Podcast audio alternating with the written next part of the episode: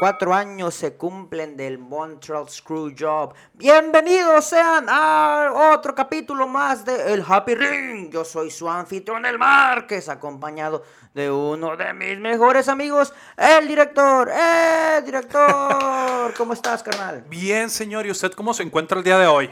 Eh, espero que estoy bien. Esperemos que no nos, falte, no nos falle el micrófono en esta ocasión. Sí, sí, una, una disculpa de antemano, o más bien una disculpa atrasada por, por leves problemas técnicos de, de los últimos par de programas. Sí, eh, mira, vamos a empezar un poquito con el, el Montreal Screwjob. Que te quiero comentar que el Montreal Screwjob pasó antes de que tú y yo naciéramos. Tú eres del 98, si no me equivoco. Sí, tú eres del 98. También del 98, soy de enero y tú eres de marzo, Yo soy de febrero. de febrero. O sea, literal, nos separa un mes y tú y yo estamos... Tú estás dos meses, naciste dos meses después del Montreal Sc- Screwjob y yo nací como tres meses después. me pregunto si la gente de Canadá ya habrá perdonado a Shawn Michaels con, con eso. Eh, no sé, me gustaría ver una interacción entre Kevin Owens y Shawn Michaels en algún momento en, no sé, Montreal. Eh, puede, puede funcionar en Quebec o en Vancouver, pero quién sabe. Estaría bien, estaría est- en Montreal, estaría bien que sucediera. Sí, claro. Pero bueno, ¿qué te parece si analizamos lo de hoy en día, no lo de hace 24 años? Vamos a empezar con... Solo recordemos, ayer se cumplieron también, si mal no recuerdo, 15 o 16 años de la última lucha de Eddie Guerrero contra Mr. Kennedy. No toques fibras sensibles, carnal, no toques fibras sensibles. No, es, es necesario hablar de ello, ¿no? En estos momentos conocido como Mr. Anderson, creo, todavía. Yo pensé que ya estaba retirado. No, está en la NWA. Para quien no sabe quién es esa, es la empresa más vieja que tiene Entonces sí, está, entonces sí está retirado. Oye, no, tiene muy buen producto, tiene muy buen producto. Vamos a empezar, vamos a empezar.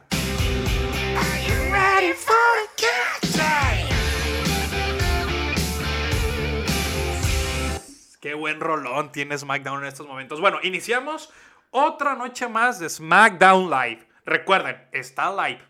Antes era grabada. ahorita Ah, en su regreso a Fox, ¿eh? En su regreso Fox se volvió live.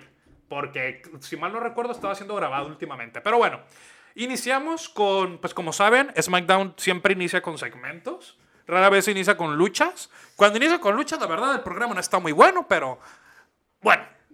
Iniciamos con nuestro queridísimo eh, Rey, eh, Xavier, y también Kofi Kingston, bla, bla, hablaron eh, un poquito nada más de cómo les fue la lucha con uno de los usos. Eh, pues, si mal no recuerdo, había descansado la semana pasada Roman Reigns. Y pues ya habían dicho, no. Las pues, merecidas vacaciones, por Sí, cierto. sí, no, o sea, le, le debe doler la espalda de estar cargando SmackDown él solito. Pero bueno, son peras, son manzanas. Eh, pues de New Day, por más que sean buenos al micrófono, ya me cansan un poquito. Casi siempre dicen lo mismo. Salen los usos y sale Roman Reigns. Sale Roman Reigns.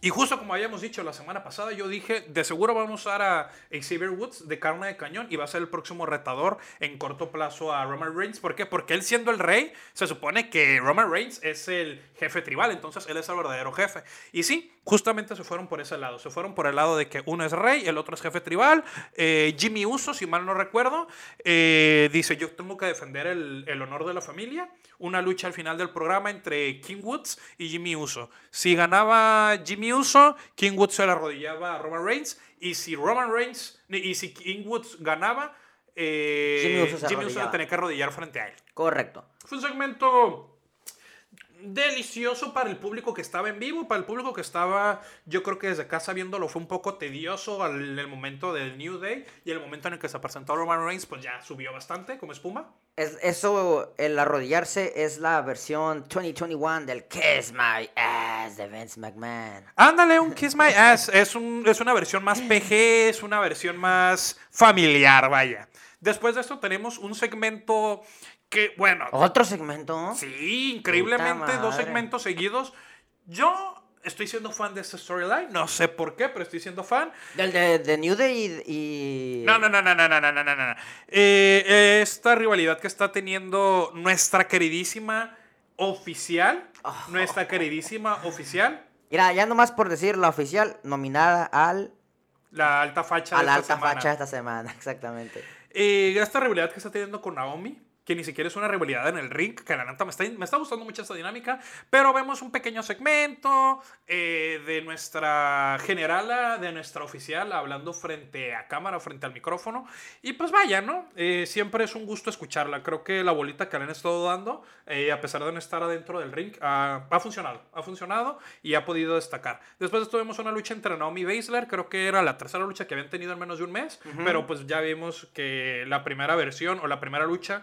eh, ¿Fue interrumpida? Fue interrumpida. No, la primera lucha eh, fue una lucha en desventaja. Ah, sí, cierto. La primera lucha fue una lucha en desventaja, la segunda lucha fue una lucha... Donde en- estuvo eh, Naomi. Perdón, estuvo la, la oficial como árbitro. Sí, estuvo como árbitro especial y ya después de eso eh, ya pudimos ver ahora sí una lucha, se podría decir, en forma entre Naomi y Shayna Baszler. Pero, ¿qué creen? Eh, por fin Naomi se llevó una victoria.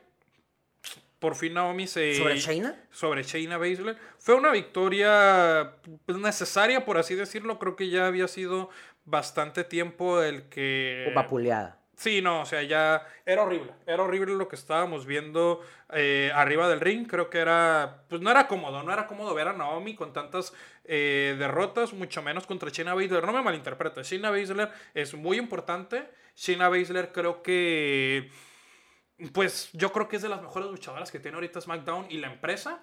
Ella debería ser campeona más pronto que tarde, pero creo que si el foco o el interés está en Naomi, no tienes que darle tantas derrotas a Naomi. Tantas Al final se la lleva, pero ¿qué crees? La maravillosa oficial entra y dicen, oye Naomi, ¿qué crees?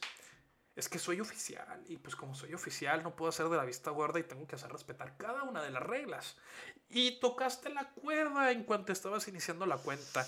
Así que como tocaste la cuerda, lamentablemente, lamentablemente tengo que finiquitar esta, esta decisión del árbitro y tengo que reiniciar la lucha. Como dijiste la semana pasada, con el poder del guion vio, Sí, vio la acción. Con el, con el poder del guion, eh, dijeron, ¿sabes qué? O sea, la verdad es que cuando se acuerdan de las reglas, las quieren aplicar. Cuando no se acuerdan, les vale madres, ¿no? Pero al final de cuentas, Shayna, pues, aprovechó un candadito, no la soltó y párale de contar, la mandó a dormir de nuevo a Naomi. Entonces vamos tre- 0-3 a favor de Shayna Baszler. Se podría decir que 3-1, pero pues invalidó. Sí, o sea, ahorita... 0-3. A mí, mi respeto a Sonia Deville. Ahorita Sonia Deville yo creo que es la mujer más interesante dentro de la empresa en estos momentos. Ella está haciendo la... Y sin luchar. Y sin luchar, lo mejor de todo. Ocas, pues, pues eh, vamos a aquí mantener el récord. Vamos a ver si se rompe el récord de eh, 10 victorias de Naomi. O vamos a ver hasta cuántas veces le puede ganar a. a- ¿Cuántas veces puede ganar a Shayna Baszler? Ahí pasamos a un segmento con Chotzi Blackheart. Eh, ay, Chotzi Blackheart también ahí nominada a los premios Seth Rollins a la alta facha. Básicamente, porque estás enamorado de ella nada más. Chotzi, I love you. Eh, básicamente, Chotzi dice que eh, ella llegó para quedarse, que ella está. Ya se cansó de ser la niña buena y que Sasha Banks rompió o pagó por los platos rotos. Que ella quiere ir por el campeonato y que ella está lista para lo que venga. De ahí pasamos a. ¿Quién crees? Mis favoritos. ¿Tus los- favoritos? Los er- eh, consentidos de, de Nuevo, programa. de Nuevo León. Los Lotarios es un nombre horrible considerando que los dos güeyes son de Monterrey. Lucharon contra Mansur y Cesaro. O sea, si no saben quiénes son los lotarios, eh, no los culpamos. Apenas ese nombre se los pusieron el viernes. Es Ángel Garza y Humberto Carrillo. Que por cierto, ya les quitaron el Garza y el Carrillo. Está bien, pues la verdad es que ¿para qué tener apellidos diferentes y los venden como primos, no? Pero no hay nada más mexicano que tener tu nombre y apellido. Sí, pero pues dos nombres y dos apellidos. Pero ¿no? por lo menos se llaman José Pérez. eh, Sí, no, eh, está Juan bien. López. Ángel y Humberto creo que me, me, me gusta mucho el nombre de puro Ángel, ¿sabes cómo? Sí. De Humberto no sé, pero puro Ángel me agrada. Andrade. ¿Te gusta Andrade? Eh, ay, es que el 100 almas se me hacía demasiado ridículo. Pues mira, desafortunadamente a Mansur ya lo, a Cesaro ya lo pusieron con Mansur, eh, considerando que Mansur creo que es el único luchador árabe que queda en el momento. Al- más adelante tocamos el tema, pero corrieron otro árabe y Mansur, si no me equivoco, es el único árabe. Entonces pusieron a Cesaro tal vez para que lo iba a empujar. Eh, la verdad es que la lucha estuvo bien, estuvo decente, ¿no? Tirándole a un programa de SmackDown con creativos de Raw. Y, es- y la verdad es que Humberto Carrillo y Ángel Garza, eh, como les quiero decir, pues se hicieron valer su condición ante Cesaro. Cesaro ve- tuvo uno de estos momentos donde se aloca y empieza a correr por fuera del ring, ya fuera del ring, ya hace, ya ves cómo a veces se agarra haciendo uppercuts a lo baboso. Así como tus amigos los usos que se agarran, que se agarran haciendo super kicks, o los John Bucks que se agarran super kick, super kick, super kick. Lo- el asunto es que Cesaro se le ve bien. Es la, única diferencia. Exacto, exacto, se le verá muy bien, te digo, leí unos ataques de, de, de Rampage donde se vuelve loco, pero aún así... Ey, ey, los- Rampage aquí no se puede decir, ¿eh? Ah, perdón, sí es cierto. Y pues al final se eh, impusieron los, los consentidos de Nuevo León. Sí, Ángel y Humberto, eh, los lotarios. Mal nombre. El significado queda bien porque básicamente ser un Don Juan en Estados Unidos. Ah, ¿eso Un significa rompecorazones, lotario? Sí, un lotario significa un Ah. rompecorazones, un Don Juan. Pero pues la verdad se escucha bien raro, ¿no? ¿Un lotario no es, no es el que el- los públicos? ¿No? Hmm, un notario no es el que te, el que te Ah, hace ok. contratos, ¿no? Ah, ok. Y escritura. Lotario parece nombre de Pokémon. Pero bueno, eh, Mansur y Cesaro perdieron. Cesaro Humberto Carrilla, yo te elijo. Ándale, Ángel, yo te elijo. Eh, Cesaro se llevó el pin. Extrañamente. Ay, Cesaro se llevó el pin para acabar llevó- la... Oye, pero ese finisher está de rechupete. El Sí. de los notarios. Sí está perro, pero... Ay, o sea... Que Cesaro se lo llevara así me, me dolió, me dolió. Y considerando que el domingo Cesaro luchó con... Contra Walter, con eh, de este. En un... main en un... En, un, En un eh, WWE en una gira europea. En una gira europea. Pero viste que Walter ya está, ya está me- me- menos. Ya, ya está más Ya delgadito. está más cachas. Ya, ya está más delgadito, ya. Tal vez se viene el main, event- Main- main- main roster. debut, tal vez, tal vez. Uy, imagínate Walter en el main roster. Uy, Walter contra Mansur. Y lo mata. En Arabia Manía. Ok, después de esto vemos una lucha de, ay, pues McIntyre otra vez con su, pues a ver, ¿quién va a salir hoy a, a darme, a darme lucha, a darme pelea? Y el McIntyre, la neta, ya no sé si lo quiero cerca de un campeonato o cerca de un- eh, o lejos de un campeonato, porque cuando está cerca de un campeonato me da hueva. Es buenísimo luchador, pero no, no, saben hacerlo entretenido para el público cuando está cerca de un campeonato. Y cuando está fuera de un campeonato, lejos de un campeonato, también da hueva. No, cuando está lejos del campeonato, luce mucho. Luce Lo, mucho. lo- lo que pasa es que te lo metieron con calzador, como dices tú. Ujú. Y la neta es que sí. Sí, sí cansa el hecho de que esté saliendo todas las semanas y yo soy el mejor. A ver quién se va a enfrentar contra mí esta vez, ¿no? La primera semana funcionó un poco contra Sami Zayn. Te digo, Sami Zayn se vio bastante bien luchando contra él y eso que Sami Zayn pues no tenía nada de proyección. Luego la segunda semana vimos a una Ali, una Ali que también se vio bien y que sirvió como para estar propulsando a Ali afuera. Y ahorita esta semana, pues ¿quién crees que salió? El que dijimos que estaba bien desaparecido. Nakamura. Salió el campeón Nakamura. No, ¿Quién? Ricochet. No mames, ¿y ganó Ricochet? Sí ganó Ricochet, sí ganó Ricochet. Sí, sí Señor, ganó debería de dejar hacer este podcast y hacerse comediante. Sí, ganó Ricochet. A ver, ¿qué pasó? Cuéntanos, detállanos. No, pues mira, Ricochet también se vio relativamente bien eh, dentro de la lucha, pero pues como era de esperarse, Claymore 1, 2, 3 y para su casa. No, pero a ver, di que Claymore fue, o sea. Ah, fue sí, sí, sí. Este. La madre santa de las Claymore. Sí, no, Ricochet pues se subió al esquinero, pues siempre se sube al esquinero, ¿no? No es de sorprendernos, iba, iba a echarse una de sus 4800 marometas hacia atrás. La verdad es que nomás fue como un moonsault, pero en cuanto estaba dando vuelta hacia atrás, o sea, de cabeza, llegó Drew McIntyre Con odio. conectó una Claymore Tremendo Claymore. Sí, no, o sea, la neta sí estuvo, estuvo gacha. Y pues ya, me acordé de Vietnam cuando Ricochet tuvo un feudo con el... eh, ya no decimos el nombre un sujeto que se fue a la Liga del Retiro, que era campeón de de NXT. NXT, pero le, le hizo una super kick también dando una maroma para atrás, ¿no? La neta es que est- estuvo hermoso el spot. Creo que es mi momento favorito de SmackDown. Sí, la verdad te voy a ser muy honesto. Lo más destacable de esta lucha es que vimos a Ali, el que ya están construyendo desde la semana pasada. Ya habíamos hablado un poco de Ali y de cómo utilizaron este enfoque de ustedes no me apoyan única y exclusivamente porque me llamo Mustafa Ali. Él estaba viendo la lucha desde atrás. Eh, creo que para mí, dejando de lado ese spot, lo más destacable de la lucha fue que le quisieron dar seguimiento a la historia de Mustafa Ali. Eh, y agradezco que no le cambiaron el acento a Mustafa Ali. y agradezco que no hayan puesto un traje pues que se fuera un estereotipo y lo dejaron trajeado. Lo dejaron trajeado, tenía alta facha. Mira. eh, pero Para gente que ha, como yo, que he trabajado toda la vida en servicio al cliente y me tocó trabajar con muchos árabes que hablaban por teléfono, si me ponen Ali, güey, que no puede pronunciar el maldito número cero, güey, para mí va a ser una ofensa. Ciro, Ciro, Ciro. Me voy a ofender, güey. O sea, yo puedo identificar en el momento en el que le hagan una grosería a Ali, güey, que lo quieran estereotipar, güey. Yo voy a ser el primero que en este podcast les voy a decir, se pasaron de lanza.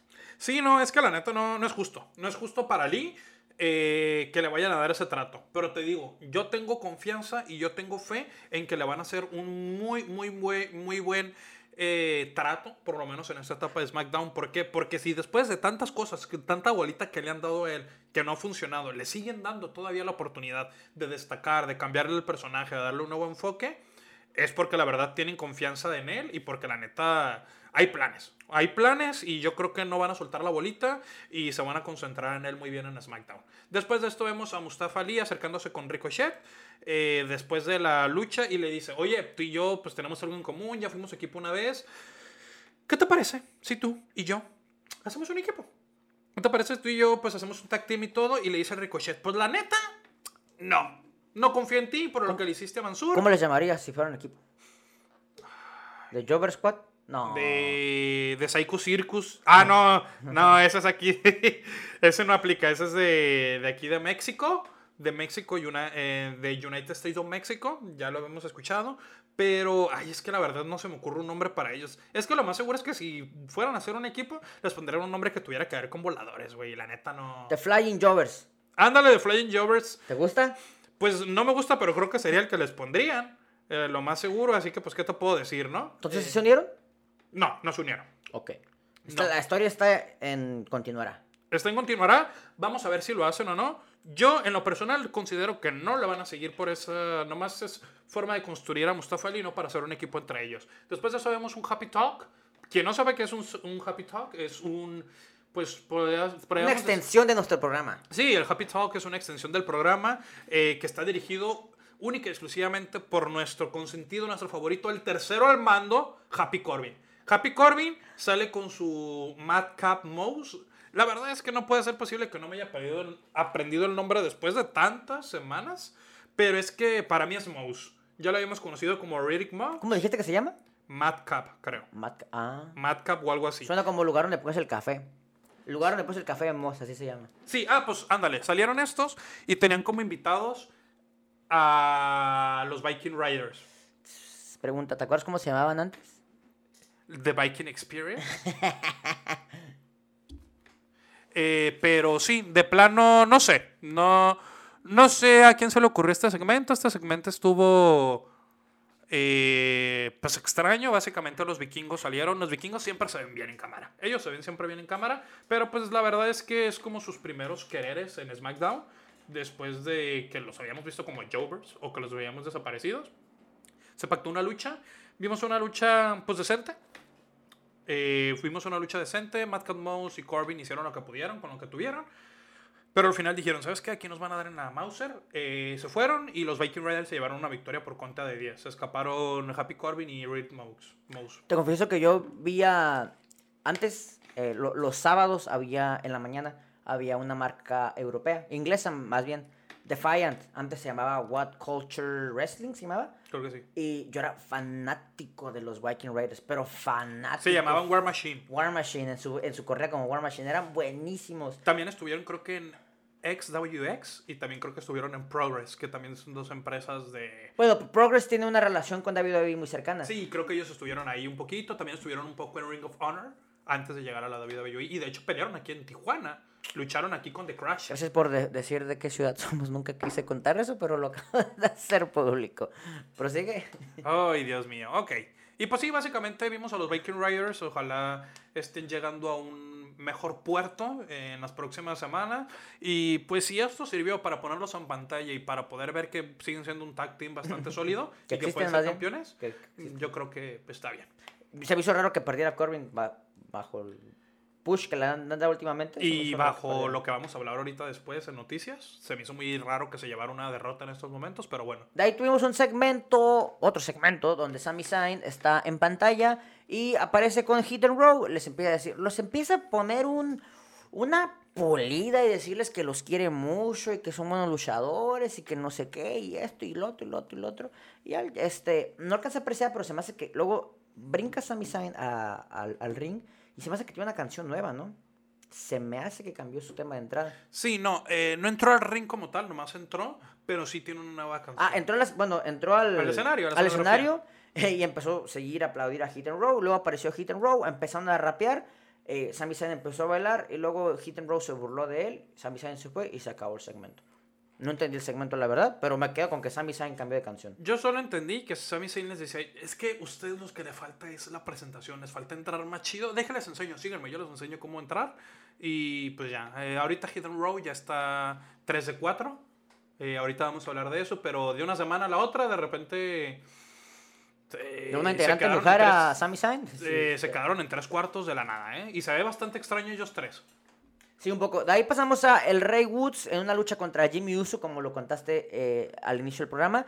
Eh, una lucha bien, no, la verdad no, me gustó mucho. Eh, hubo un par de spots medio interesantes, sobre todo el, el leg drop de, King Woods. Brincó demasiado, brincó unos dos metros y medio yo creo.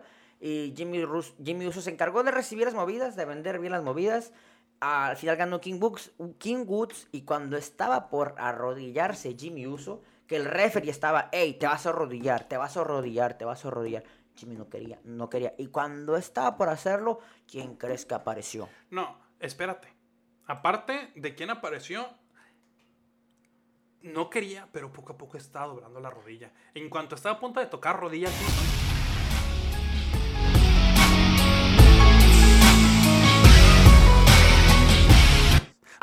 Apareció el jefe de la mesa a decir, mi cultura, mi gente no se va a rodear. Un Superman Punch bien colocado, bien conectado. Quiso ayudar un poquito Kofi Kingston. pero pues, ay, Kofi Kingston. No, les pusieron una madriza. No, y al final de cuentas, recuerda que básicamente agarraron a Saber Woods para que viera cómo atacaban a Kofi Kingston y cómo le, lastima- le lastimaban una pierna. Así que no sé si nos escucharon, no sé si Vince McMahon eh, tiene alguien que le esté traduciendo lo que nosotros estamos hablando en inglés, pero pues yo, yo había dicho, que la, yo, ya- yo lo dije. La próxima semana, a corto plazo, Saber Woods va a ser el próximo retador de Roman Reigns y a todo apunta que así va a ser. Así es, pues así acaba el SmackDown y de ahí pasamos a...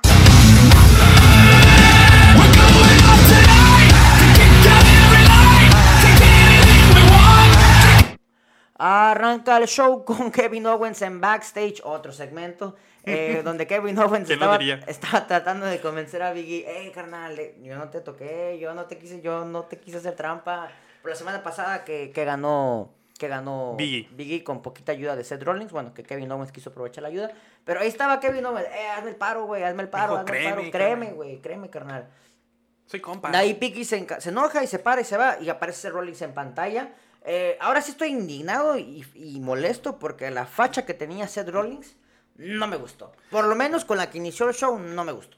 Traía bata, tra- o sea, traía bata medio rara, medio bondage el asunto.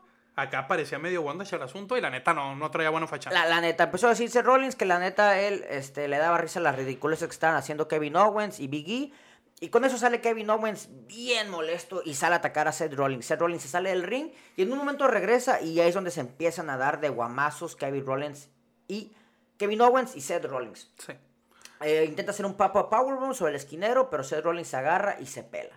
Más adelante tenemos la continuación de este segmento. De ahí brincamos a un 8-man tag team match. RK Bro, Riddle y Orton ah, ju- junto con The Street Profits, Angelo Doc- Dawkins y Montesport en una lucha contra AJ Styles, Homos God y los perros cochinos. Los perros Ziggler- que no se bañan. los perros que no se bañan. Dolph Ziggler y... es que se- pensé que era Bobby Roode, pero ya me acordé que es Robert Roode. Sí, ya el Bobby se quedó atrás que porque según no era maduro. Sí, este, como su bigote que tampoco era muy maduro. Una, la verdad es que nominada para las luchas de la semana, una tremenda lucha.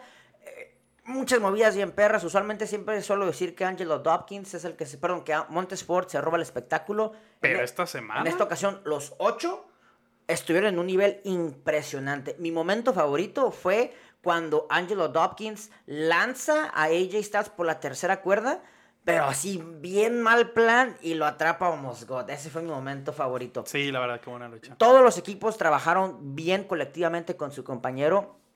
Hubo muy buenas movidas, hubo muy buenos ataques. Eh, ya al finalizar la lucha, Robert Root encara a AJ Styles y esto no le gusta a Mosgot y ataca a Robert Root, pero Dolph Ziggler reacciona bien, le hace un zigzag a Montesport, gana la, ganan la lucha, pero aparece nada más y nada menos que Randy Orton con un poderosísimo RKO from out of nowhere. Sigo sin tener el audio, por cierto. y con eso se van. Ganadores, AJ Styles, Homos y los perros cochinos. Los perros cochinos. Eh, muy buena lucha. Eh, me gusta ver a estos ocho. Me gusta que lo que no se les veía en SmackDown se le está viendo en Raw a Dolph Ziggler y a Robert Root porque la neta merecen ese tiempo en pantalla a ellos. Me pregunto por qué. Eh, la verdad es que usualmente las luchas de ocho esquinas, bueno, de ocho personas, suelen ser basura. La verdad, suelen ser malas. Esta, o- por primera vez en mucho tiempo, te puedo decir que fue una muy buena lucha. Muy buena lucha, la verdad que sí. Después de esto vemos un segmento un poco extraño. Vemos a los Misterio adentro del Gorilla Position y al parecer pues tienen que salir al ring porque les llamó Adam Pearce. Adam Pearce dice, hola chicos, ¿cómo están? ¿Cómo les está yendo? Y míjate, ¿qué crees Dominic? Eh, pues me acabo de dar cuenta de algo. Hice mi equipo de Raw eh, para el Survivor Series, que por cierto ahorita les vamos a decir cómo son los equipos. ¿Y qué crees? Me di cuenta de algo. No sé si me equivoqué. No sé si eh, la paliza que me dio Brock Lesnar hace unas semanas todavía me trae medio, me- medio, medio perdidito. Pero me di cuenta que elegí a cuatro campeones mundiales. A cuatro ex campeones mundiales como tu papá y todo. Pero tú eres la única persona que no fuiste ex campeón mundial. Y pues la verdad necesito... Un no equipo solo- fuerte, un equipo sólido. No solo necesito un equipo bueno, necesitamos un equipo que gane. Porque el año pasado el equipo de Raw ganó y quedaron los cinco vivos. O sea, los cinco se mantuvieron. eh, así que pues necesito lo mismo, dice, necesito lo mismo. Y mira, la verdad, no le dijo eslabón débil con esas palabras, pero básicamente le dijo en el segmento que era un eslabón débil. Aquí cada semana criticamos a, a Dominic, entonces supongo que... Mm, Supongo que sí. Es que lo que decimos tú y yo aquí, que no le dirán en, en- en el vestuario, ¿no? Sí, yo creo. Po- pobre rey, como, ay, este Dominic.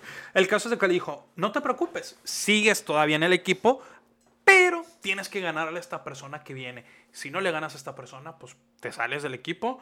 No lo dijo Adam Pierce, pero hicieron oficial que si esta persona ganaba, entraba en el lugar de Dominic. Y de repente Adam Pierce se va caminando hasta que se mete, suena la cancioncita, la rolita después del luchador que va a salir. ¿Y quién crees que es? El todopoderoso, el Superman negro acompañado del mejor... ¿Hurt Business? ¿The Business? Pues sí, Hurt Business, pero sin ellos, sin ellos. Nomás era Bobby Lashley acompañado de MVP. No, ¿ya regresó? Ya regresó después de la paliza que le dio Goldberg, increíblemente.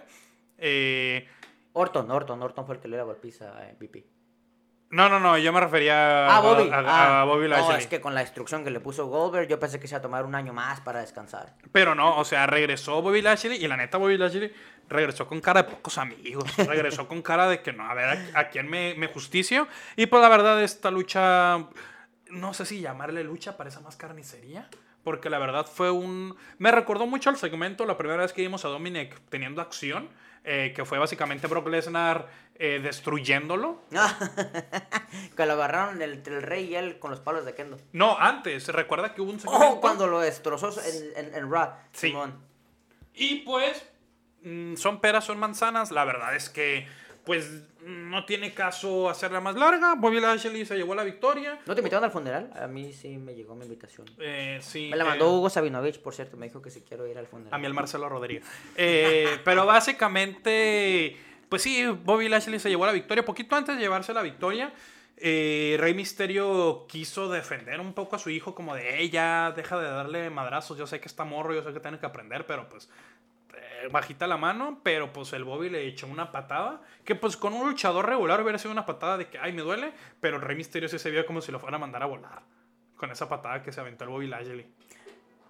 Le está haciendo mucho daño Dominic a, ¿A Rey la, Mysterio? a la carrera del Rey. O sea, Con todo respeto, los mejores años del Rey se están viendo. Lo, perdón, los últimos años del Rey se están viendo opacados por Dominic Mysterio. mm, Dominic ya llévenselo a NXT de 2.0, que se lleve ahí unos 2-3 años y que el papá se quede arriba mm, A- haciendo lo que mejor hace hacer. Agrandando su carrera. Porque la verdad, la carrera está muy grande ya.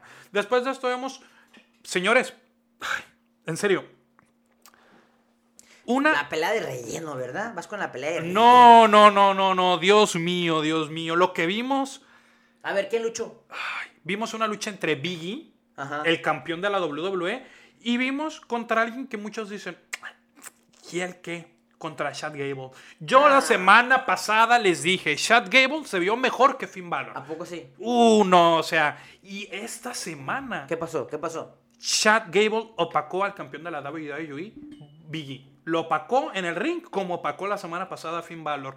Hizo unas llaves Exquisita. de rechupete exquisitas. Lo vi y vi un joven Krangle del 2001-2002 en Chad Gable. No, y se vio, se vio tremendo. La neta es que síganos en el Facebook oficial de El Happy Ring. Ahí compartí un par de gifs de la lucha. Y la forma en la que Chad Gable cargaba a Biggie, que Biggie fácilmente, no sé si le doblará el, el- el- el peso, pero sí pesa más de la mitad de lo que pesa Chad Gable. Sí, la Y verdad- Lo cargó como si fuera un... Un costal de papas. Exactamente. No, ¿sabes qué fue lo que más me impresionó? Biggie tiene esta llave que es como un suplex de pechito a pechito. Ah, como un, un, ah, belly to belly. Con un belly, belly, suple- eh, belly to belly suplex. Y en cuanto estaba a punto de hacérselo, lo revierte y él le hace uno, pero levantándolo en arco a Biggie. Y luego dio un giro, peso muerto. Lo levantó desde abajo a Biggie y le hizo un German suplex. Pero, ¿qué crees? Con puente, señor. No, es que sí se vio, sí O se sea, vio asquerosamente bien. El, La verdad es que Chad Gable lleva dos semanas viéndose como un retador mundial. La neta. De la nada ya se vio como un retador mundial. Y pues bueno, eh, Biggie, no sé qué onda. Biggie es muy buen luchador, pero esta lucha me recordó mucho al Superman John Cena del 2009-2010, que con cuatro o cinco llaves. Eh, Biggie antes era el. Le echaba, ¿El- el le cuenta echaba de ganas. cinco? Le, gana- le, le echaba ganas. Sí, luchas. antes Biggie hacía cuenta de 5. El five count, cuando estaba en este NXT para verse dominante. Ahorita ya no es el five count Biggie, es el fight moveset Biggie. Nomás cinco llaves y terminó ganando. Pero créeme que Chad Gable se vio increíble, se vio espectacular. Chad Gable ya le hace falta el campeonato de Estados Unidos en, en la, en la cintura, o por lo menos el del campeonato de parejas. Por primera vez les puedo decir que Otis contra Biggie es algo que se antoja ver. Otis contra Biggie, ¿se te Sí. antoja verlo? La- es que la verdad no es por nada. Después de que eh, pues Biggie ganó, eh, Otis sube al ring y, encara a Biggie y la gente tuvo reacción. La gente del público se emocionó. La verdad no es por nada. Otis, eh, después de todo este rollo que tuvo con Mandy Rose y todo este rollo que tuvo con el Money in the Bank, yo estoy seguro y yo sé que... Tiene Otis- ganas, tiene ganas de demostrar que sí puede. no, y es que sí puede. O sea, es un campeón eh, panamericano de lucha grecorromana. Simplemente, como lo han puesto haciendo comedia y todo esto, no lo han dejado brillar. Pero yo sé que Otis. sa- ¿Sabes qué? Le recomiendo mucho a David David, perdón que te interrumpa. Y a los dos, ¿eh? A, tanto a, a Chad Gable como a Otis, que les cambien la ropa. La neta es que ¿Esos leotardos? eh, esos uniformes de lucha olímpica, lucha grecorromana, no se ven bien. Pa- Para que los tomen un poquito más en serio los dos, cámbienles el, el attire y van a tener un poquito más de reacción. Mira, yo te voy a ser bien honesto. Yo no les pediría que los cambiaran, única y exclusivamente porque ya vimos un Krangle, que toda la carrera se vio así y toda la carrera se vio muy bien. Ahorita tenemos un campeón mundial, Big E, es el campeón de la empresa y está en su leotardo. Pero Kurt Angle es Krangle, o sea, sí, top, top 10 de los mejores de todos los tiempos. Sí, pero déjame decirte que en Chad Gable estas dos semanas he visto un joven Kurt Angle campeón de peso pesado. Y nadie me lo va a negar. O sea, realmente se vio increíble, se vio espectacular. Opacar a uno de los que la empresa lo vende como los mejores de, de toda la historia o los mejores del mundo en estos momentos, como Finn Balor, y opacar a tu campeón principal dos semanas seguidas, la verdad es que Chad Gable ahorita se está viendo increíble. Ya tuvo eh, algunos segmentos de backstage con Seth Rollins, con Big E. Yo creo que pronto vamos a ver a Chad Gable como campeón de Estados Unidos, o si no, los vamos a ver como campeones de parejas ellos Sí, dos, traen con queso, traen con queso. con sus quesadillas. Y si ustedes dicen que las quesadillas no llevan queso, Dejen de ver este maldito programa. La verdad. De ahí pasamos a... eh, el campeonato más importante. El campeonato más importante, exactamente. Lucha por el campeonato 24-7. Otro alta facha, Reggie, contra Drake Maverick, que tenía mucho tiempo que no lo veía en el ring, si te soy sincero. 100 rap, pero no en el ring. Y la verdad es que la lucha estuvo, estuvo cotorra, estuvo, estuvo entretenida. Pues era una lucha de comedia, era una lucha para de- entretener, divertir. En algún punto de la lucha, Drake Maverick le ganó a, a Reggie. Eh, después de eso, los, los eh, narradores de, de Raw le hicieron la cuenta a, A. A, a Tosagua. No, fue un A ver, cochinero. mira, básicamente, básicamente en un segmento tuvimos varios campeones. Primero salió Archer a querer meterse en la lucha, pero llegó Her Business a tirar madrazo, no sé por qué. Nomás eh, Cedric Alexander y Shelton Benjamin, ¿no? De repente la lucha seguía y todo. Eh, Drake Maverick le ganó a Reginald rápido. Después entró Tosawa y le hizo la cuenta y se hizo un nuevo campeón. Después Tosawa estaba afuera y Corey Graves, el prometido o esposo de Carmela, llegó y le hizo la cuenta y se hizo campeón. Luego Ba- Ba- Baron Saxton. Saxton llegó y le hizo la cuenta también a él. Y de repente llegó otra vez Drake Maverick a hacerse campeón de nuevo. Y luego se metió él adentro y Reginald volvió a ser campeón y se salió corriendo. Sí, eso estuvo, estuvo bien. Gracias por componerme. La verdad es que yo nunca lo pude. Lo hubiera narrado como tú. Lo hiciste excelente. Pero sí fue un caga de risa. La neta fue un caga de risa ver a los este. A los a- narradores. con- Falta que hubo. Que. Que el, eh, Carlos Cabrera sea campeón. Sí. Desde aquí nominamos a Carlos Cabrera. Carlos Cabrera, hazte campeón 24-7. Es más, hasta la de Fox Sports, ¿cómo se llama? No la esposa de Finn, la otra. La. Ay, Mariana es la esposa de Finn, pero no me acuerdo cómo se llama la. Bueno, ella. Sí, que sea Nominamos campeona. a ella para que sea campeona 24-7. Nada más que no se acerca a Rollins, porque ya está casado. Sí. eh, la verdad estuvo gracioso. eh, me gusta que hagan esto a la, la- o sea, cada cierto tiempo. No me gusta que sea de cada semana porque deja de ser, eh, deja de ser divertido. De ahí pasamos a otra nominación a lucha de la semana. De momento, cuando la lucha empezó, pensé que iba a ser lucha para el baño, pero no. Caí en el error. Fue un Fatal Four Way Five Way. Fa- fa- Fatal Five Way exactamente para ver quién iba a enfrentar a Becky Lynch por el campeonato. Bianca Belair contra Liv Morgan, contra Carmela, contra Queen Selina y Rhea Ripley. Una lucha deliciosa, muy buena. Eh, Bianca Belair con toda su fuerza dominó. Rhea con toda su fuerza dominó. Selina con lo que podía salía adelante. Carmela con lo que podía salía adelante. Sabes que Carmela es esta luchadora tipo Edge, oportunista. Eh, Pero creo que yo sigo diciendo que Carmela por este momento, no digo que es la mejor luchadora que tienen en la empresa, pero ahorita yo creo que es la luchadora que más cumple. tiene mucho tiempo siendo la que más cumple la sí, verdad. o sea, Natalia antes yo creo que era la, que más cumplía y Natalia era como el comodín para cuando no había retadora o se necesitaba una luchadora que pudiera Es que, hacer una a diferencia de, de Natalia y Carmela, Carmela eh, no es una luchadora tan. No va a ser brusca, porque Natalia no es brusca, es fuerte. O sea, exige. Y Carmela es más técnica. Es más técnica y Natalia, a, a Natalia llegó siendo buena. A la empresa llegó siendo buena porque pues tiene esta escuela de, pues, de los, su de los papá, Harts. sí. O sea, viene de una dinastía muy grande, mientras que Carmela hace siete años, si mal no me equivoco, era una porrista de un equipo de fútbol americano. O sea, ella ha ido evolucionando día con día. No, no, no, buenísima. Eh, la lucha estaba muy bien. estuvo a punto de ganar Bianca Belair, pero pasó otro momentazo que se lo voy a aplaudir a la WWE. Doudrop apareció, apa- apa- apareció, apareció, jaló a Bianca, la atacó y con eso Doudrop hace su importantísimo turn heel. Carmela aprovecha, le hace la cuenta a Queen Selina, pero Lee Morgan se pone más trucha y le hace un, un saludo a Falva con un super todopoderoso paquetito y con eso gana Lee Morgan, va y enfrenta a Becky Lynch. Pero viste la cara de Becky Lynch sorprendidísima de Es que, que- Liv Morgan haya ganado. Es que todos estábamos sorprendidísimos. La verdad, la semana pasada yo todavía te decía, Lee Morgan, próxima contratación de la marca del retiro. No, yo la verdad no. Yo sé que Liv Morgan Es alguien querida por el público de la WWE. Independientemente de cuáles sean las razones por las que el público la quiere. Es querida, eh, es apoyada. Disculpa.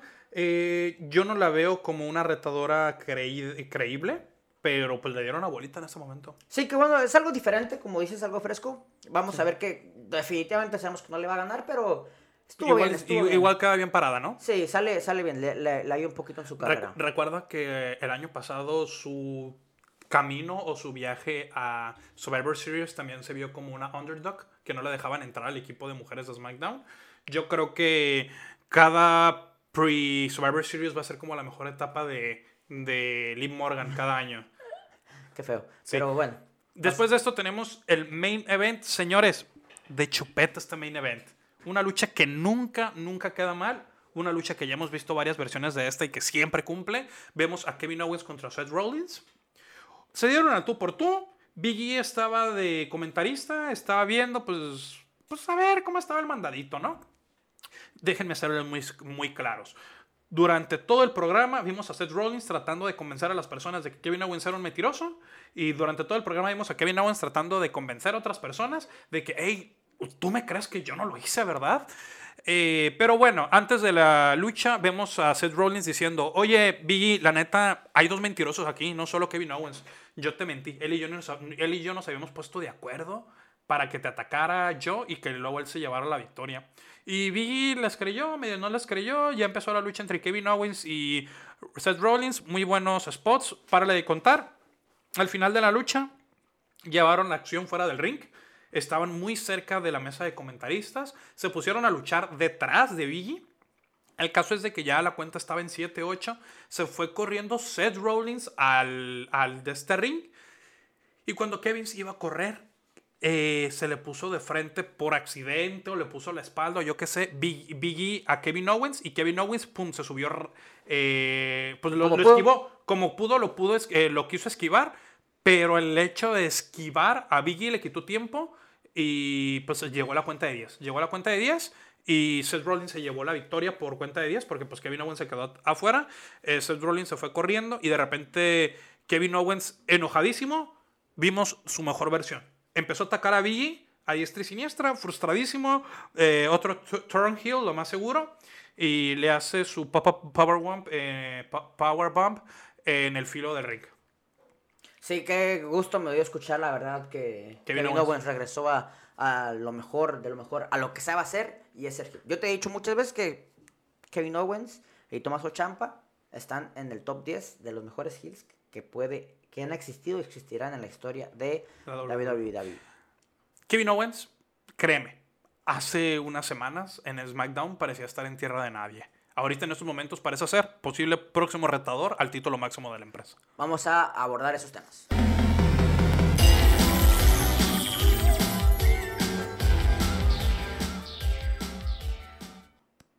Ahora sí, vamos a platicar un poquito más a fondo de lo que nos gustó, lo que no nos gustó, qué vimos y qué no vimos. Vamos a empezar con SmackDown. Eh, SmackDown no estuvo bien, fue un programa malito. De Sí. hecho, la verdad es que por encima no hay mucho que analizar, pero eh, podemos platicar un poquito sobre eh, Xavier y Roman. ¿Te gusta? ¿Sirve? Para empezar yo lo sugerí. Para empezar yo lo Sí, sugerí. ya tiene rato con eso. Vince McMahon, eh, thank you for listening us, listening to us. I know that me tienes que mandar un, pequeño cheque por Mándame ahí. un, mándame un DM y te digo cómo buquearlo más Sí, chido. o sea, la neta no es por nada. Creo que eh, dentro del roster que tenemos ahorita en SmackDown, no hay nadie creíble para enfrentarse a Roman Reigns. Así que, pues, Xavier es un rival de transición nada más, pero yo creo que era el próximo rival de transición lógico. Tenemos en un programa al que supone que es el jefe de la mesa, que hasta cierto punto eh, se vende como un rey, por así decirlo, dentro de su cultura, y que llegue otra persona diciendo que es un rey, que esté jugueteando y todo, y se quiera meter con tu familia, pues sí, o sea, era el buqueo más lógico posible. Yo dije que iba a ocurrir y ocurrió. Este es un rival de transición eh, y no va a llegar a mayores. Sí, ah, no sabemos qué pasó en el draft, no sabemos si los... Buquearon, eh, cambiaron también los los escritores de programa porque se ve bastante malito SmackDown las últimas dos semanas. Y aquí SmackDown siempre ha sido nuestro niño consentido, nuestro programa favorito. Nada más que ahorita anda como mocoso, ¿no? Como, Sí, como- ahorita anda- anda Anda muy chamagoso, anda chamagoso. Y otra cosa de SmackDown, eh, Cesaro, ¿ya lo van a dejar con Mansur? Mira, esperemos y haya sido cosa de una vez, porque mira, Mansur, eh, yo creo que mientras no haya algo cerca de Arabia Manía, eh, debería de quedarse en la, en la cartera baja, en la cartera media, sin tener un O sea, no le ves nada de talento a Mansur. No, no, gusta. le veo mucho talento, pero realmente si le van a dar un trato digno a alguien en el mid-card eh, de este en SmackDown, yo no se lo daría a Mansur, se lo daría primero a Lee, se lo daría primero a Cesaro, se lo daría primero a Sheamus, eh, se lo daría primero a Rich Holland, que apenas va subiendo de NXT, pero pues pinta para ser un buen interesante, futuro. interesante. Eh, sí, la verdad es que no. La verdad, Mansur, si le van a dar un buen trato en el cartel medio, es para que se gane un título poquito antes de la manía, lo defiende allá, le vaya bien y lo pierda poquito después estando acá en Estados Unidos. Sí, muy triste lo de Cesaro. La neta es que si, si fue algo una vez, qué mal buqueo, porque es un equipo súper random. La neta es. Sí. es vi, vi en uno de los memes que es cuando pones los equipos aleatorios en el WWE 2K. Sí. Así se vio ese equipo. Pero bueno, eh, la meta es que esperamos aquí que las cosas mejoren en SmackDown. Vin, si quieres, márcanos. Nosotros te decimos qué puedes hacer. Sí, o sea, la verdad no es por nada, Vince, pero danos tres semanas y a Cesaro es el retador por el título de Roman Reigns en Royal Rumble. Nosotros Y- nos y encargamos de vamos eso. a hacer ver bien. Sí, o sea, Cesaro, Cesaro en una semana se puede poner over con el público. Ya vimos que la gente se emocionó un montón cuando iba a hacer su avioncito y le dio un montón de giros a, creo que fue a Ángel Garza. Así que la neta, háblanos y nosotros nos Mira, carnal, lo que tiene Cesaro es que genera reacción. Sí. Po- Podrá o no gustarte su forma de luchar, pero tiene un chingo. de No, y es uno de los mejores, la verdad. Y de los más fuertes. Sí. Y los más guapos. Sí, o sea, está de pelos. Aparte salió en el transporte, es el del transportador. Sí, o sea, o sea, si ya salió al lado del, del Rocky Balboa acá y, y el Jet Li dando madrazos, pues algo trae, ¿no? Algo es bueno. Recuerda que él tiene dos medallas al mérito, dos medallas de honor en su país, porque ha salvado más de una vez a personas o algo así. Eh, Creo ¿en, que- en Suiza? Creo que detuvo un robo a un tren o algo así, o un ataque a un tren y pues le dieron su medallita. Y aparte, otra cosa que tiene Cesaro que yo sí haría es que es polifacético. Si bien no, no habla español, creo que es el único idioma que no habla. No, sí habla español. Sí, nunca he Eh, escuchado estuvo en la español. triple A acá, lo entrenó el Negro Casas. Órale. Recuerda que hasta tiene su foto con un doctor Simi. No mames, no sabía. Pero, o sea, quitando el español que nunca lo he escuchado, habla, habla el inglés, lo habla perfectamente. Y todos los, o sea, y habla. Ah, Francés, si mal no francés, recuerdo. sé que habla italiano. Y pues habla Alemán. suizo. Alemán también. Yo creo que él lo puedes mandar en cualquier gira en Europa y él te va a vender bastante bien su campeonato. La verdad es que también hemos visto que Cesaro hace reír, es chistoso. También lo hemos visto muy serio. Eh, yo creo que Cesaro lo que le pongas lo hace bien. Solo ten, un poco de paciencia con él. Porque Cesaro es como... Pues es como hacer una carnita asada, ¿no? O sea, tienes que eh, echarle un poquito del aire al fuego para que se prenda bien.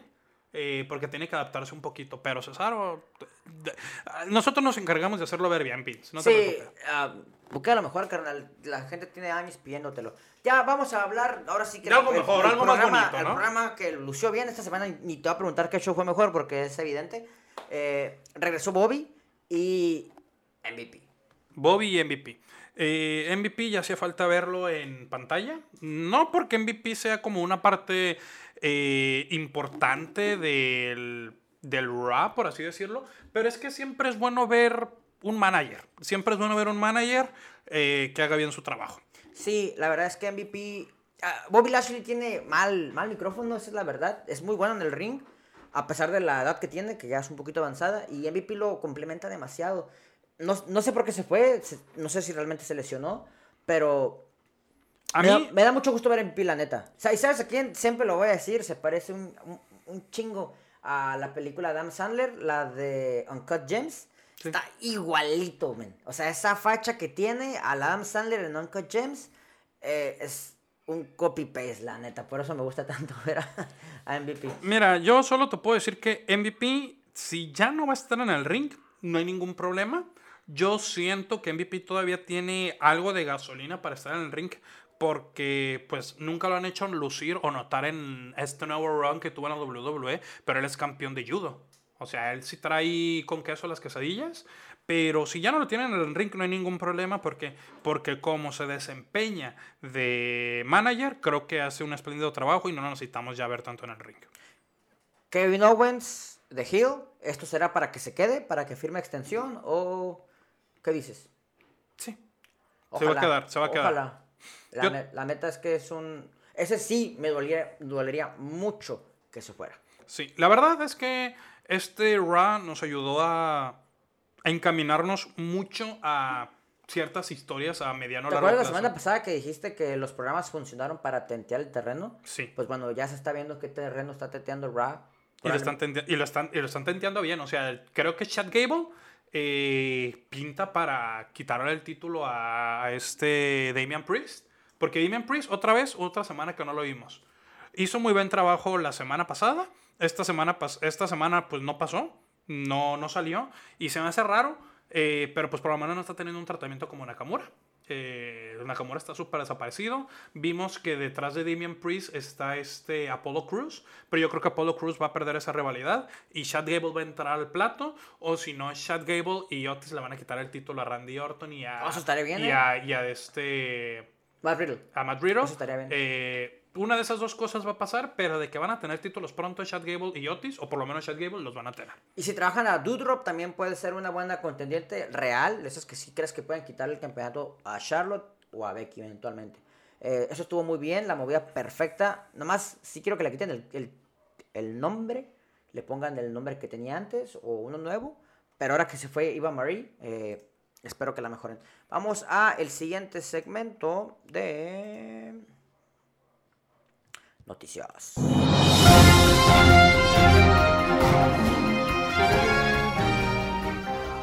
Bueno, eh, la noticia que acaparó el mundo del wrestling la semana pasada fue la onda de despido- despidos masivos.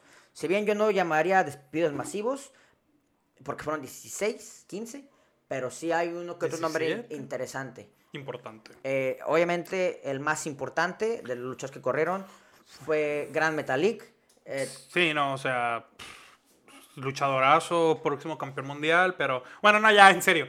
eh, con el debido respeto, Gran Metalik, eh, yo soy fan de su trabajo como eh, máscara dorada. como crucero. como crucero, como máscara dorada antes de llegar al W.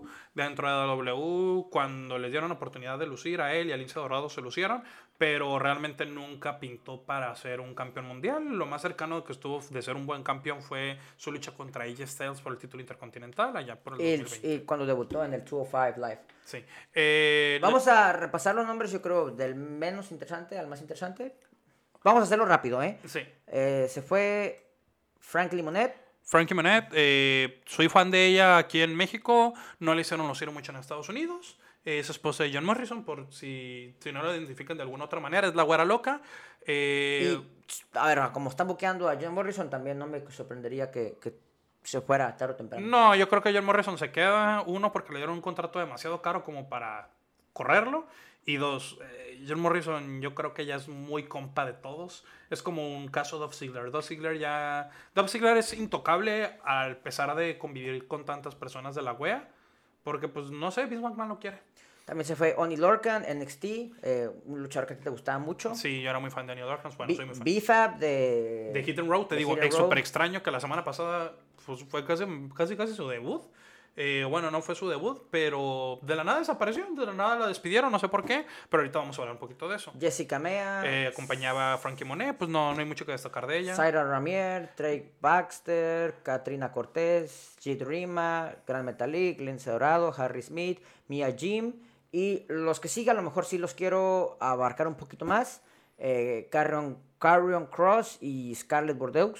Eh, la pareja eh, ya están comprometi- comprometidos, se Ya- ya comprometieron hace rat- poco. Ya ratito. Eh, pero pues sí, Carrion Cross era pues Yo te dije la semana pasada, se me hace que iba a ser el nuevo. am, el vato este que, que la hacía de, vi- de villano, que terminó saliendo. que salían películas pornográficas. El que te dije que pa- para mí Carrion Cross era, iba a ser lo que ese vato no fue.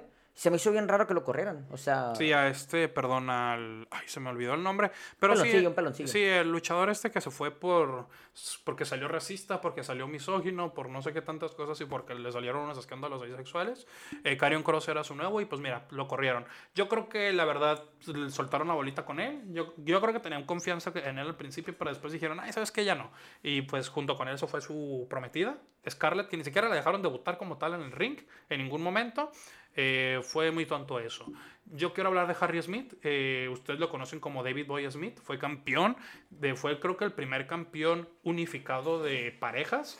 Allá por el 2010 junto con Tyson Kidd. Con la, la nueva Heart Foundation. yo no, no tengo idea quién sea. Él, el Yo no- Harry Smith, no, era... idea.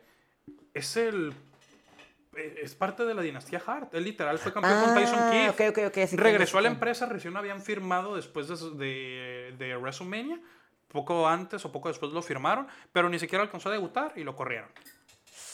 Pues una lástima. Eh, quedan tres nombres. Eva Marie. Estamos de acuerdo que no sirve en el ring. Y sí, Ya, ya la comedia ya, o sea, llegó un límite con Eva Marie. Aparte, la comedia que hacen con Eva Marie está muy sexualizada. Entonces, sí, la verdad es que ya, pero en 2021 ya no hay cabida para que una mujer dentro de algo tan importante como la lucha libre sea un mero obje- objeto sexual. sí, a ver, te funciona, a ver, una vez un Ca- chistecillo de la lejana, pero ya lo que hicieron con Eva Marie ya... Sí, no, o sea, si la mujer está de acuerdo y parte del personaje viene una sexualización, pero la dejan desempeñarse bien en el ring, eh, le dan la bolita y le dejan presentar su talento, pues va, y tiene que estar de acuerdo ella. Pero lo de Eva Marie era básicamente un... mm, pues no, no sé qué era. No lo puedo definir como algo garato. Yo creo que no sé por qué la contra- recontrataron hace unos meses y le iban a despedir. Y vamos, bueno, Ember Moon también es otro, es otro talentazo que a Ember Moon tal vez las lesiones es algo que la ha perseguido por muchísimo tiempo. Es una, era una de mis luchadoras favoritas, me encantaba en NXT, desde que llegó al main roster, no sé si no se cuidó ella, no sé si fue la ex- exagerada carga laboral, que no creo, porque No es tan fuerte, por así decirlo. Y ha estado lesionada casi todo el tiempo. Y los últimos dos nombres, que son los que más polémica Puede generar. generó, vamos primero con el caso de Kid Lee. Kid Lee, ok. Miren, Kid Lee, mm, futuro, o por lo menos para mí pintaba A ver, vamos a, a poner las cosas así. Kid Lee le plantó cara a Brock Lesnar. Kid Lee casi le gana a Roman Reigns. Kid Lee fue el único campeón, Un discutible. un, dispu- un disputado, un disputible en la era de NXT. ¿Qué pasó? En enero, por el tema de la pandemia, Enero, febrero, Enero, creo. febrero. Porque, si mal no recuerdo, iba a tener una lucha de tres esquinas contra Matt Riddle y contra Bobby Lashley por el título de Estados Unidos. De repente no se presentó él o no sé qué pasó, pero simplemente creo que hicieron una lucha para que hubiera un tercer retador y creo que terminó entrando John Morrison o algo así. Y Bobby Lashley pues los atacó, pero pues ahí creo que Matt Riddle se convirtió en campeón en esa lucha. No recuerdo muy bien, pero sí, desapareció Kid Lee, le dio lamentablemente eh, COVID. COVID. Eh, después de esto mm, era desapareció mucho tiempo. era hasta hace como un mes que regresó más o menos. Dos meses, más o menos, dos meses, pero nomás apareció a unas dos, tres luchas nada más. En pantalla. Creo que ya había tenido luchas en main event, creo que ya había tenido luchas en eh, eventos en vivo, pero Kid Lee volvió diferente.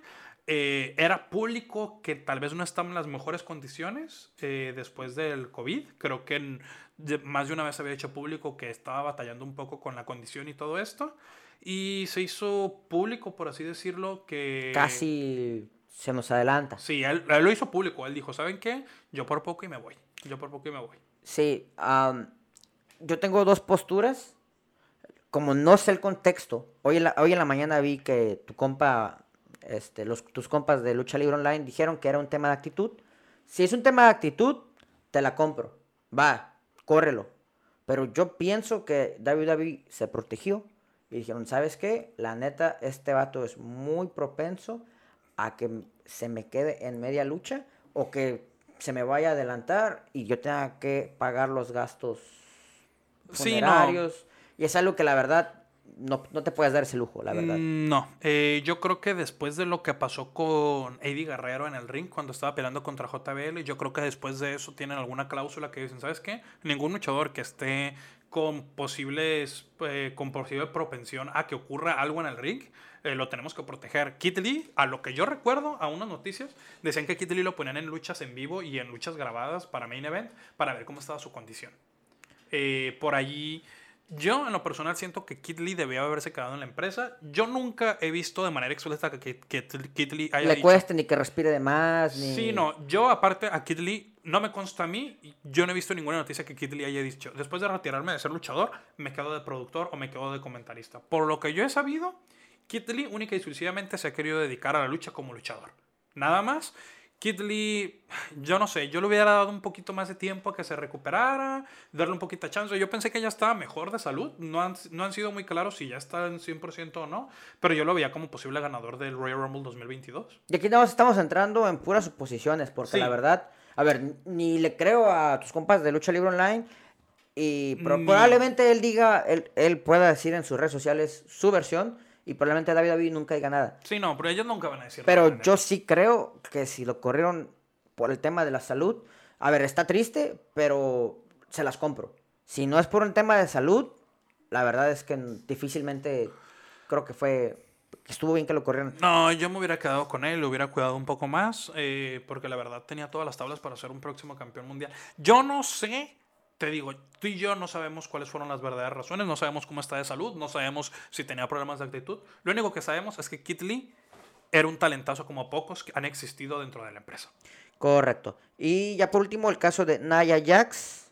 Naya Jax, mm, mira, te voy a decir algo. Naya Jax, no sé por qué la corrieron, no me queda claro tampoco.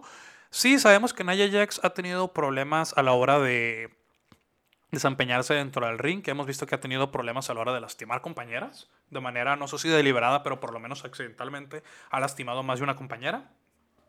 Eh, pero sí sabemos que Naya, Nia Jax es familiar de La Roca, o sea, viene de parte de una dinastía de la lucha libre.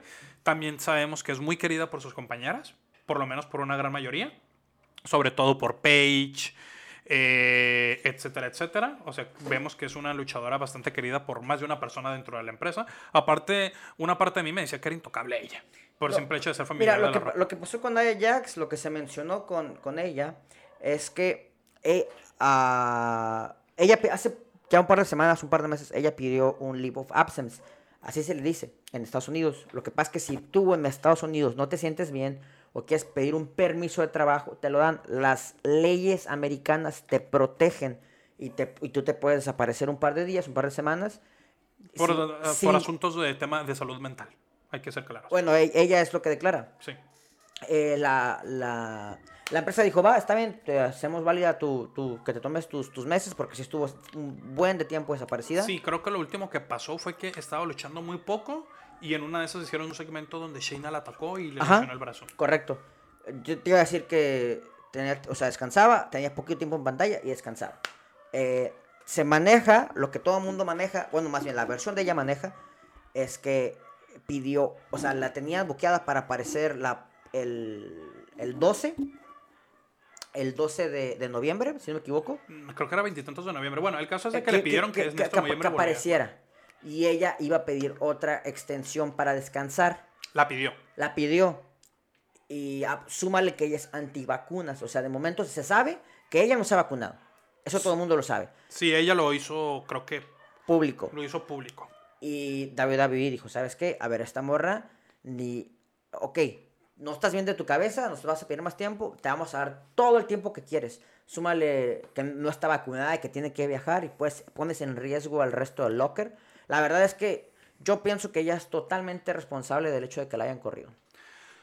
Mm, una parte de mí me dice que tiene todas las tablas para una demanda si ella alega que solicitó apoyo eh, o solicitó tiempo por salud mental. No creo que a los abogados de la David les puedas ganar, la verdad. Y es que yo en este caso estoy con la David. A ver, es como. Te voy a poner ejemplo un, un vato que vende. Tiene un puesto de tamales, men. Sí. Entonces te dice, oye, ocupo que todos los viernes me vengas a vender tamales en la feria. Y tú no vas, o sea, y tú vas una, dos, tres, cuatro, cinco semanas y me dices, oye, ¿sabes qué? Ya no puedo los viernes porque las próximas dos, tres semanas voy a hacer algo en la escuela. Ah, pasan dos, tres semanas y te digo, oye, ¿ya puedes? Me dijiste que no puedes en, en tres semanas. No, es que fíjate que... Un poquito más de tiempo. Ah, ocupo un poquito más de tiempo por, por un tema de la escuela. Este. Y aparte no me he vacunado porque no me gustan las vacunas, porque me dan miedo las vacunas, me dan miedo las inyecciones.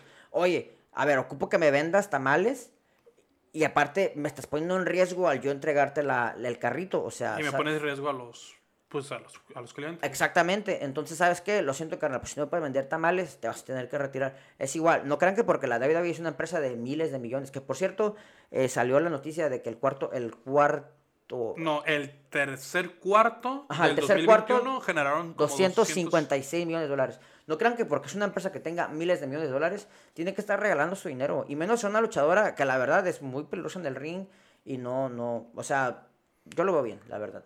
Yo veo un tema escabroso si eh, la salud mental entra al juego. Si la salud mental no entra al juego, Pero ¿cuánto tiempo puedes aguantarla? pues sí, eh, creo que fueron muy eh, siendo claros y trayendo a nombres pasados a la conversación. Creo que fueron demasiado eh, codescendientes, o no codescendientes, pero fueron ba- bastante considerados con Bray Wyatt, con meses y meses, meses, tal vez porque era el top de ventas. Eh, Nia Jax pudo haber tenido un poquito más de tiempo, eh, no, no sé. Pero bueno, yo te voy a ser muy, muy, muy, muy, muy sincero. De estas despedidas o de esta liberación de contratos, por lo menos de esta tanda, yo no sé qué tanto se queja la gente. Creo que la gente ve como un de ven como un demonio empresarial y institucional la WWE, pero realmente la WWE es una empresa, pero es, es- es negocio. Sí, sí, O sí. sea, al final de cuentas, yo la, vida- la, la verdad veo muchos nombres aquí en el de este. Veo muchos nombres aquí y digo, pues es que realmente, si no están funcionando, si no están trabajando, pues para qué. Si fuera de Kid Lee, la verdad, y a lo mejor Carrion Cross, sí. la verdad es que el resto no, no me interesa. No crucifiquen a WWE por hacer lo que ellos creen que es lo mejor. Eh, tampoco estamos diciendo que son unos santos, pero vamos a ver en qué acaba. Vamos a ver si alguno de estos eventualmente regresa. Claro. Y vamos a ver qué pasa. Eh, otra noticia, no es noticia, más bien es rumor. Lo hubiera puesto mejor en el segmento de rumores, pero bueno. La WWE ha ticiado demasiado a La Roca, muchísimas publicaciones de La Roca, mucho de La Roca. Súmale que si si bien este año se cumple 20 este mes se cumplen 25 años de su debut, um, ¿crees que sea próximo rival de Roman Reigns? Mm, posiblemente, yo te digo, yo me lo hubiera guardado para el WrestleMania de Hollywood, pero si lo, se les está haciendo muy largo, pues yo creo que va a terminar, yo creo que va a terminar siendo el retorno de WrestleMania para Roman Reigns este año. Para, para Texas. Para sí, para Texas. En la lucha por los ratings tenemos que Monday Night Raw sigue igual, 1.690.000. Sí. AEW el- los miércoles 878.000. Subió, subió. Leve, leve, leve. SmackDown se mantiene Arriba de los dos eh, millones. dos millones. Y Rampage, el Mm. programa tonto, el hermanito tonto de la WWE, eh, poquito menos de 600 mil. Sí, o sea, seamos muy claros. Este programa va después de SmackDown los viernes y ni siquiera es de WWE, es de la, de la WEA. Eh, no sé qué hacen en ese horario. O sea, literal, SmackDown en algunas partes del país se termina a las 10 de la noche. Sí, ya lo has comentado. Y es el- en, por ejemplo, en Nueva York. en el- Nueva York empieza a las 10 de la noche ese el, el programa. Rampage sí acaba a la una de la mañana. de no, la- no, a la medianoche. A medianoche, exactamente. Eh, me aventé el segmento entre CM Punk y, y. y el otro ato este, no me acuerdo cómo se llama. Y terminó por ser un asco, la verdad es que el segmento no me gustó nada. Sí, no. eh, pero bueno, al final de cuentas no podemos hacer nada. eh, es la decisión que toman ellos a la hora de tener el programa a esa hora y pues no. ¿Qué, qué, qué se le hace? Y vamos al último segmento del programa. Vamos a.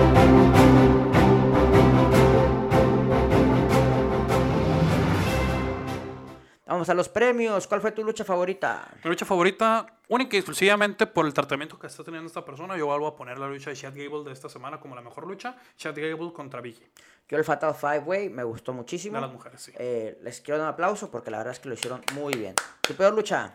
Ah, voy a salvar la de los lotarios contra Mansur y Cesaro, única y exclusivamente porque creo que fue una lucha que es para construir a los lotarios. Por el segmento, lo que le hicieron a, a Cesaro, la verdad es que muy Sí, pero si quito eso de lado, yo creo que la lucha que menos dio fue la de King Woods contra Jimmy Uso. Sí, yo. Sí, también me voy a quedar con King Woods contra Jimmy Uso. Y. ¿Qué más nos falta? Ah. Mejor y peor segmento. Mejor segmento. Mejor segmento, ay, no sé. Yo creo que mejor segmento tal vez dejaría a lo de Adam Pierce contra. y- ¿Sabes qué me gustó? Que, que salió, no lo tocamos porque está de más, pero eh, Austin Theory Tomando una foto de Dominic todo madreado. Estuvo buena, estuvo buena, estuvo buena. Si la quiere ver, síganos en el Happy Ring, en, en Facebook, arroba el Happy Ring. Y el peor segmento, Pero segmento para mí está entre la entrevista de. Ay, no, es que la neta hay mucho de dónde elegir, pero. Pues yo creo que me quedo Sam- con el de Sami Zayn y Zayn y Row. Hidden Row, sí, Sí. fue, estuvo horrible, la verdad. No, no, no tuvo ni pies ni cabeza ese segmento. Premio Seth Rollins a la alta facha. Becky Lynch. Becky Lynch. Ay, es que Becky Lynch traía un peinado como de la hija de los picapiedras. Eh, De estaba la medio extraño. de la Vilma. No, no, no, no. De la. ¿Del Bam Bam? De, no, Bam Bam es el hijo del, del- de este Pablo Mármol y la esposa, no, del Pedro Picapiedra, la Pebbles. La Ah. Pebbles trae un peinadito de Pebbles y la neta como que no me... Yo digo que el Altafacha es el campeón 24-7, Reggie, Reginald, el sí, regresó por su... No, yo veo con, con, con Becky. Me... Ahí sus, sus lentes tipo este LMFAO Sí. eh, me gustaron. Eh, ¿Hay algo que quieres agregar? Eh, ¿NXT? No, esta semana NXT estuvo un poquito apagada. Mandy Rose, eh, junto con Toxic Attraction, hicieron un statement la semana pasada. El día de hoy hay un nuevo programa con ellos. Eh, pues lo único que puedo destacar es que Champa sigue siendo campeón de la NXT. Y Champa, en cuanto pierda ese título, yo creo que Champa o se va al main roster o ya se va de la empresa. Bueno, antes de acabar el programa, queremos decirle a Vince McMahon que si nos sigue robando ideas, este, Le vamos a tener que cobrar. te vamos a tener que demandar, carnal. O sea, No, no, no, no, no, no, no, no, no, no, no, hay que meternos en problemas legales Ah, con bueno, ellos. bueno, o sea, la verdad no le podemos ganar. Así que mejor, me- mejor hay que, mejor ni tú ni yo, que recibamos un bonito cheque, ¿no? Un bonito Va. Exclusivamente. Hazte acá, te... Mándame un, mándame un inbox, carnal. Mándame un DM. You have a lot of money. We can work with you. Mira, yo te cobro 20 bo- dólares al año. ¿Tú? Un poquito más, porque pues voy a hacer estudiambre. eh, mm, mm, we, can, we can work together. Podemos quedar en algo acá chido. Maybe unas entradas gratis a WrestleMania cada año. It's okay for me. Vi ya por último, eh, vi a tu compa Warch con Hugo Sabinovich. Ay, no, no, no, no. Este, no, no, no, no. qué asco. Les dediqué una hora de mi tiempo y Y no sé por qué lo hiciste. sí, lo siento. Eh, pues nada más. ¿Quieres dar tus redes? Eh, no, gente. Ya, ya, ya dije mucho diciendo dónde nos encontramos. Sí, síganos en el Happy Ring en Instagram, el Happy Ring en, En Facebook. Facebook. las Happy Things en Twitter, las Happy Things en, en, En Instagram. en Instagram. Y pues espero les haya gustado. Ya saben que nosotros somos el programa que mira las 800 mil horas de WWE. Se Para las- que usted no tenga que hacerlo. Exactamente, se los tratamos de resumir en una hora y pasadito. Y ya por último, recuerden que... Si no les gustó el programa, tenemos dos palabras para ustedes. Muchas gracias. Bye.